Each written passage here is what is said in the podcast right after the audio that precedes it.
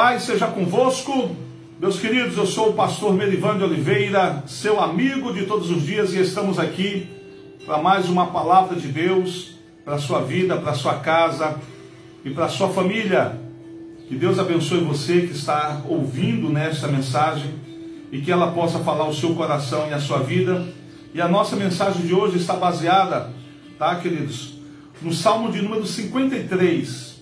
Nós vamos ler o versículo 1, 2 e 3. O versículo 1, 2 e 3, Salmo 53, versículo 1, 2 e 3, que diz o seguinte: Os tolos dizem em seu coração: Não há Deus. São corruptos e praticam mal. Nenhum deles faz o bem. Deus olha dos céus para toda a humanidade para ver se alguém é sábio, se alguém busca a Deus. Todos, porém, se desviaram, todos se corromperam, ninguém faz o bem, nenhum sequer. Louvado seja Deus em nome do Senhor Jesus.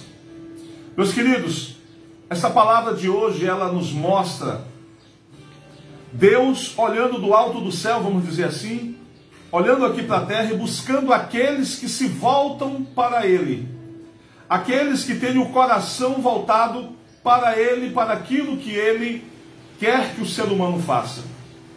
Nós temos um exemplo interessante é, no primeiro capítulo do livro de Jó.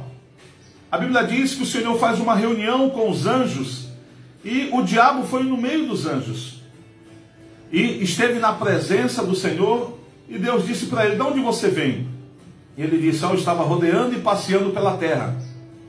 E Deus falou para ele: Você viu lá na terra o meu servo Jó, não há ninguém como ele. É um homem bom, reto, honesto, temente, obediente, se desvia do mal. E o diabo até tentou, queridos, é, dizer para Deus que ele só era tudo aquilo porque Deus o abençoava. Mas que se Deus tirasse a bênção da vida de Jó, Jó não, não continuaria servindo ao Senhor. A história de Jó a gente pode meditar numa outra hora, você talvez até já conheça. Mas preste atenção, Deus estava contemplando do alto dos céus, Deus estava contemplando, queridos, as atitudes, as ações e a vida de Jó. E aquilo foi agradável, foi agradável aos olhos de Deus. E eu quero que você saiba que Deus ele é onipresente, ele pode estar em todos os lugares ao mesmo tempo. Ele está agora contemplando a mim, contemplando você, contemplando uma pessoa do outro lado do mundo, em qualquer um dos lugares do mundo, ninguém consegue fugir aos olhares de Deus. Nós tivemos um tempo aí atrás, virou até filme, aqueles mineiros, né, que eles ficaram soterrados em um país aqui da América Latina, passaram diversos dias debaixo, vários metros abaixo da terra, o túnel é, desabou e eles recebiam comida, alimentos por apenas é, é, um orifício que eles que vinha, né, um, um túnelzinho pequeno que vinha de cima até embaixo um buraco, um canal, e eles recebiam alimento, recebiam informações até que conseguiram retirar todos com vida. Mesmo diversos metros abaixo da terra, ali o Senhor também os contemplava. Ninguém consegue fugir dos olhos de Deus. Ninguém consegue encobrir suas ações de Deus, nem as suas intenções. Aquilo que se passa no seu coração, aquilo que se passa na sua mente, o seu cônjuge, o seu amigo, o seu filho, o seu pai, sua mãe, seu pastor, o seu líder, ninguém consegue saber o que passa na sua mente, mas Deus sabe. O Salmo de número 139 diz que o Senhor sabe o que nós iremos falar. Antes que a palavra chegue na nossa língua, na ponta da nossa língua, Ele sabe o que nós vamos falar. Então, queridos, não há o que nós possamos encobrir de Deus. O seu caráter pode até estar encoberto diante dos homens, da sua família. Quem de fato e verdade você é? Quantas pessoas são verdadeiros atores e atrizes, interpretam um papel a vida toda de marido fiel, de, de, de esposa fiel, mas longe dos olhos do cônjuge estão aí mergulhados na, no adultério. Queridos, você pode esconder quem você é de todo mundo nessa terra mas você não vai conseguir esconder de Deus. Você presta atenção no que diz a palavra no versículo Deus. Deus olha dos céus para toda a humanidade, para toda, ninguém fica longe dos olhos de Deus, para ver se alguém sábio. Ah, quer dizer que Deus está procurando o pessoal que faz parte da Academia Brasileira de Letras? Será que Deus está procurando as pessoas, os cientistas da NASA, as pessoas que estudaram muito, os PHDs, os doutores, os mestres, os bacharéis? Queridos, tudo isso é sabedoria humana, é importante, ninguém está aqui para diminuir nada disso. Mas essa sabedoria que Deus está buscando é diferente. Eu me recordo, queridos, de um fato que acontece, queridos, em Atos dos Apóstolos. No capítulo 16 de Atos dos Apóstolos, nós temos quando Paulo e Silas são presos. Eles expulsaram o demônio de uma moça que supostamente previu o futuro, e quando essa moça ficou liberta, não conseguia mais fazer suas previsões. E as pessoas que ganhavam dinheiro às custas do sofrimento, porque essa mulher está possessa, oprimida de um demônio, para estar supostamente adivinhando o futuro, aquilo trazia sofrimento para ela, mas alguém ganhava dinheiro com aquilo. Alguém não queria que ela estivesse liberta, alguém queria continuar ganhando. Então as pessoas que ganhavam dinheiro às custas daquela mulher denunciaram Paulo e Silas, que eles estavam causando confusão com uma doutrina nova, e eles então foram presos, chicoteados. A Bíblia diz, queridos, tá? que era por volta de meia-noite, eles estavam amarrados a pés e mãos, ainda cantavam hinos. Eu faço aqui, eu abro aqui um espaço, e a gente vai depois meditar numa mensagem sobre isso. Qual era o hino que Paulo e Silas cantavam? Qual era esse hino? Estavam amarrados a pés e mãos, com fome, as costas deveriam estar todas feridas, como diz o pessoal no popular, em carne viva, de tantas chicotadas, mas ainda encontravam forças para cantar um hino. Eu queria perguntar para você: qual é o hino que você canta para Deus quando você recebe do médico o veredito de que você tem um câncer? Qual é o hino que você canta para Deus quando você ouve do seu patrão que você está demitido? Qual é o hino que você canta para Deus, sabendo que você vai voltar para casa sem dinheiro e os seus filhos vão pedir comida. Qual é o hino que você canta para Deus nesta hora? Paulo e Silas cantaram um hino em meio à dificuldade. Jesus cantou um hino com os discípulos na Santa Ceia antes de ser entregue, queridos, antes de ser traído por Judas. Jesus sabia o que ia acontecer com ele, sabia que ele iria morrer, ainda assim ele cantou um hino a Deus só consegue cantar hinos ao Senhor em meio à dificuldade e às lutas. Quando se recebe uma notícia ruim, você cantar um hino a Deus, somente consegue fazer isso quem tem a vida totalmente na mão de Deus. Quem não tem, logo murmura: Meu Deus, eu perdi o emprego e agora o que vai ser de mim? Como é que eu vou pagar minhas contas, pagar minha luz? Como é que eu vou pagar meu aluguel? A pessoa logo se desespera. Recebe um veredito do médico: Olha, você está com câncer, você precisa começar um tratamento, não é o fim, ainda tem chance. Aí você sai da presença do médico, meu Deus, o que é que eu vou fazer agora? Eu vou morrer dessa doença, minha vida vai acabar, vou deixar meus filhos à míngua. As pessoas que não têm vida na mão de Deus se desesperam diante das dificuldades. Mas, queridos, quem tem a vida na mão de Deus, até mesmo no meio da dificuldade, diante de uma notícia ruim, ele tem um hino para cantar para Deus, para glorificar e exaltar o nome do Senhor. Paulo e Silas cantavam aquele hino, e a Bíblia diz que veio um terremoto, e o terremoto abriu todas as celas, todos os presos poderiam fugir, as paredes que davam acesso para a rua se quebraram, foi feito buracos nas paredes, eles poderiam fugir. Mas Paulo e Silas disseram para todos os presos que estavam ali: não fujam. Se nós formos, se a gente fugir, o carcereiro será morto, porque ele a vida dele é, é nos guardar, é nos proteger. Se ele perder um dos presos que está sob a autoridade dele, sob o cuidado dele, o governador tem, o rei tem poder para mandar matá-lo.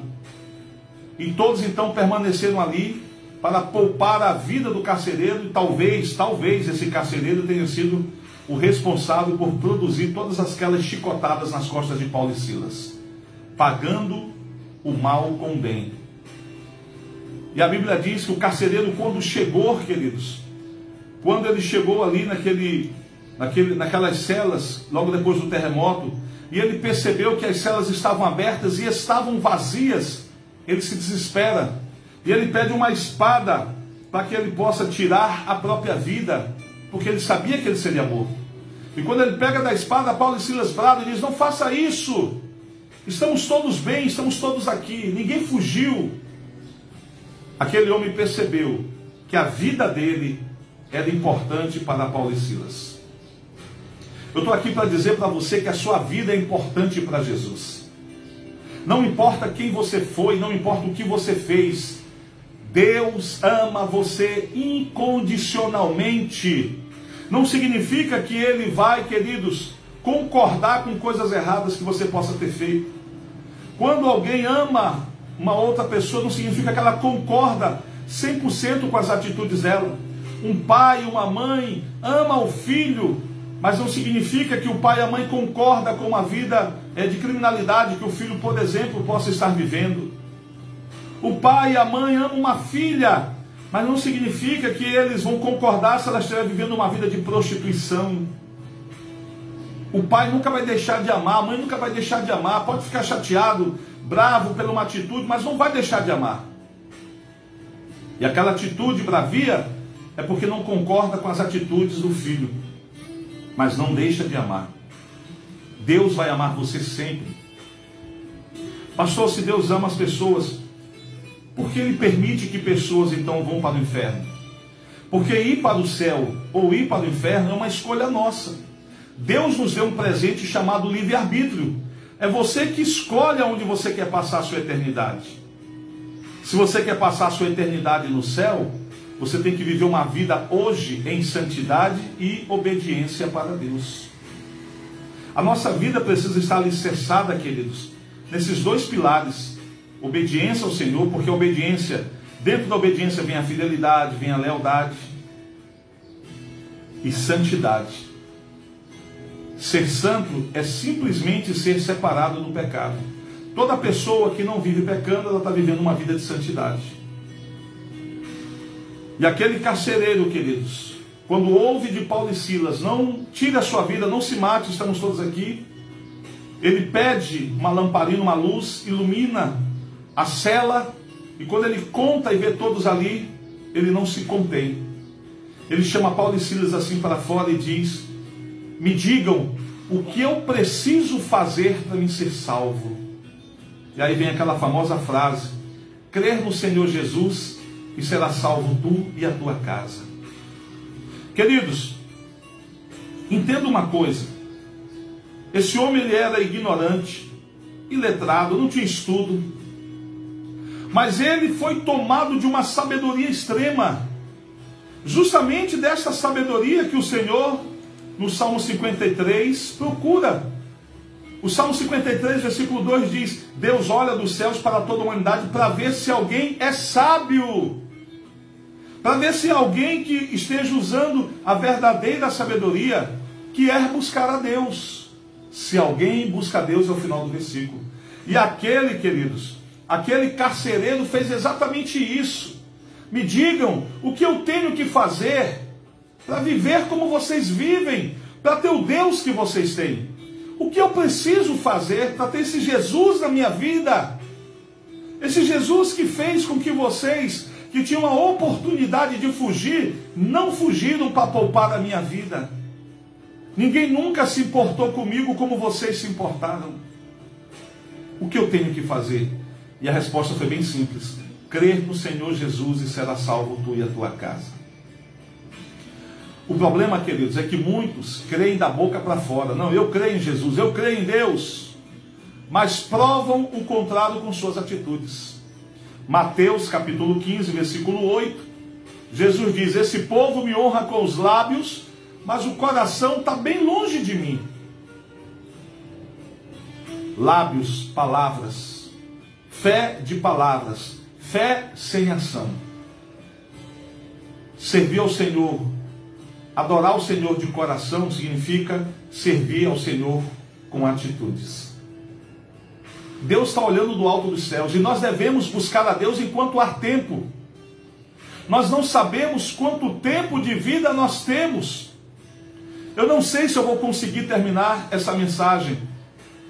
Você não sabe quando uma veia vai entupir. quando alguém vai ter um infarto, um AVC. A gente não sabe quando um assaltante estiver ali lutando contra a polícia, atirando contra a polícia, uma bala possa alcançar você, uma bala que deveria ser para um policial, para um bandido, possa alcançar você que não tem nada a ver com aquela guerra. Nós não sabemos, queridos, quando um motorista alcoolizado vai invadir a pista contrária e vai colidir com o nosso carro. Em resumo, ninguém sabe quando vai morrer. Se eu soubesse, se eu, eu sou pastor, mas se eu soubesse que eu iria morrer em 2040, no dia 1 de janeiro de 2040, quem me garante que até 2040 eu estaria vivendo em fidelidade, em lealdade, em santidade e obediência a Deus? Se eu soubesse que eu iria viver até 1 de janeiro de 2040, é bem provável que eu fosse desfrutar dos prazeres da vida, fosse viver uma vida de pecados. No dia 31 de dezembro de 2039, eu iria então me arrepender dos meus pecados, iria receber Jesus como Senhor e Salvador, ia passar o dia entoando hinos para o Senhor, passar o dia lendo a Bíblia, porque eu sabia que no dia seguinte eu iria morrer e eu quero ir para o céu. É bem provável que até eu que sou pastor fizesse isso. Imagine o restante das pessoas. A questão é que nós não sabemos quando vamos morrer. E Hebreus capítulo 9, versículo 27 diz que ao homem está destinado a morrer apenas uma única vez após a sua morte segue-se o juízo. Contrariando a doutrina de uma outra religião que acredita na reencarnação dos mortos, que as pessoas possam voltar à vida após a morte para ir se preparando, se preparando, e quanto mais ela reencarna, quanto mais ela volta, ela vai ficando melhor, cada vez mais um ser humano melhor, e vai ficando mais parecido com Deus, até que ela chegue no nível máximo, e quando ela chegar no nível máximo, então ela está pronta para morar no céu. A Bíblia diz exatamente o contrário. Ao homem está destinado a morrer apenas uma vez, e após isso segue-se o juízo, queridos. Ou seja, nós não temos todo o tempo que nós gostaríamos de ter. Ninguém sabe quanto tempo vai viver. Por isso, Deus nos chama hoje para vivermos a sabedoria, queridos, que Ele busca sobre a humanidade. Ele está contemplando do alto dos céus os homens, buscando se há alguém sábio. Ah, pastor, tem gente que não sabe nem escrever o nome, mas tem gente que tem dez faculdades, dez universidades. Não é essa a sabedoria. A sabedoria que Deus busca é aquela que a pessoa mais humilde ou até a mais sábia que possa existir sobre a face da terra, até o superdotado que possa existir sobre a terra, possam exercer. E a sabedoria é justamente essa, buscar a Deus. Porque no final da nossa vida nós não levamos nada. Minha finada mãe dizia: caixão não tem gaveta. Não há nada que possamos levar na nossa morte a não ser a nossa salvação. Você não leva seu dinheiro, você não leva seu cartão de crédito, a família pode colocar tudo dentro do caixão: seu cartão de crédito, seu dinheiro, seus diplomas, o seu iPhone de último tipo. Pode botar tudo dentro, dentro do caixão. Se os bandidos souberem que seu caixão está recheado de coisas valiosas, é a família terminar de enterrar e eles já começam a cavar para tirar seu caixão e roubar tudo que está dentro. Meus amados, ninguém leva nada na morte, a não ser a salvação. E a salvação você adquire de graça ao se arrepender dos seus pecados e receber Jesus como Senhor e Salvador. Você tem essa escolha. Enquanto você está vivo, você tem essa possibilidade. Após a morte, sexo e juízo. Há pessoas que, quando morrem, outras denominações, não estamos aqui para criticar denominações, mas na fé deles, acreditam que possam fazer alguma coisa por aquela pessoa depois que ela morre tentam encaminhar a alma dela para Deus, pedem ajuda para um, pedem ajuda para outro, para conduzir aquela alma até Deus. Mas, queridos, a Bíblia é muito enfática em dizer: após a morte segue-se o juízo. Ao homem está destinado a morrer uma só vez. Ou seja, quando a pessoa dá o último suspiro, o último fôlego, e ali ela desfalece, ali ela morre, ela vem a falecer, desculpe. Ela então não há mais nada que possamos fazer por ela pelo um ente querido, pelo um amigo que falece, a única coisa que você pode fazer é dar a ele um sepultamento digno e honroso à sua altura. Mas na hora que ele faleceu, a sua alma se desprendeu do seu corpo.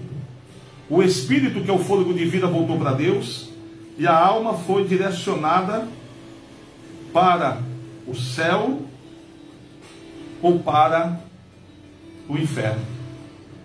Não há, queridos, não há um outro destino. Ficou apenas o corpo.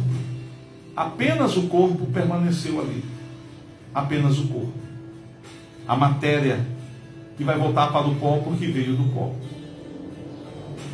Nós precisamos nos voltar para Deus ainda hoje, enquanto há tempo, enquanto há oportunidade. Deus está olhando do alto dos céus você.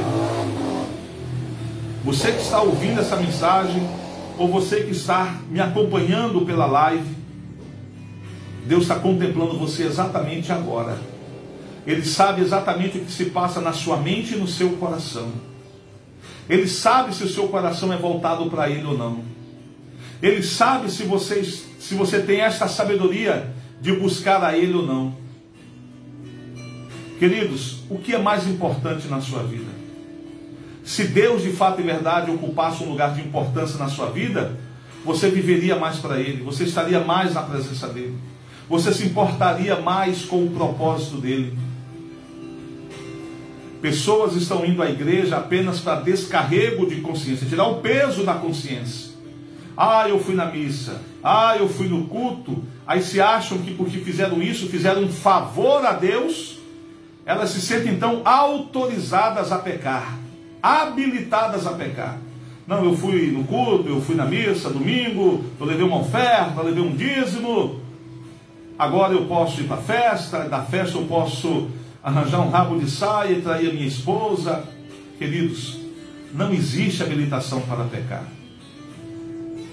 O mundo, por exemplo, hoje, chama muita coisa de amor para tentar justificar o pecado, mas diante de Deus ainda é pecado.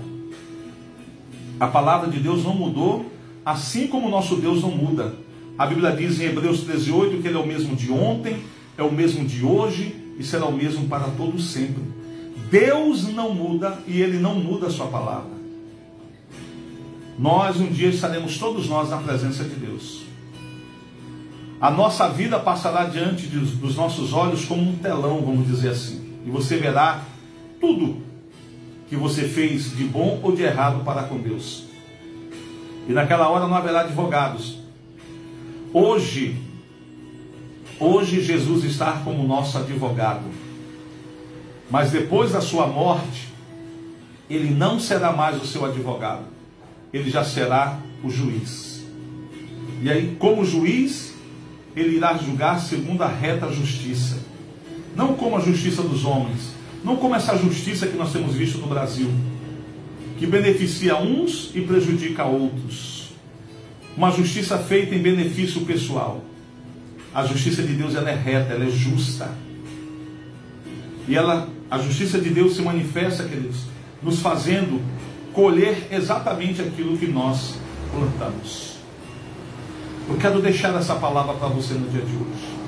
Que a partir de hoje você comece a buscar a Deus ele diz na sua palavra: Vocês me buscarão, e vocês me encontrarão quando vocês me buscarem de todo o vosso coração. Aplique o seu coração em buscar a Deus. Que buscar a Deus seja o seu desejo maior, querido, seja o seu estilo de vida. Viver para Deus, buscar a Ele. Você vai ter prazer em oração, você vai ter prazer em ler a palavra dele. Faça isso. Você só tem a ganhar. Deus está contemplando do alto dos céus. O Salmo 53, versículo 2 diz que do alto dos céus Deus olha a humanidade para ver se encontra alguém sábio, alguém que o busque. Aquele que é sábio não é aquele que estudou muito. Não estou dizendo para você não estudar. O verdadeiro sábio diante de Deus é aquele que aplica o coração a buscar a Deus e fazer exatamente a sua vontade. Guarda essa palavra no seu coração. Que Deus te abençoe. Que Deus te guarde no nome de Jesus. Até a nossa próxima mensagem, se assim o Senhor nos permitir. Paz seja convosco.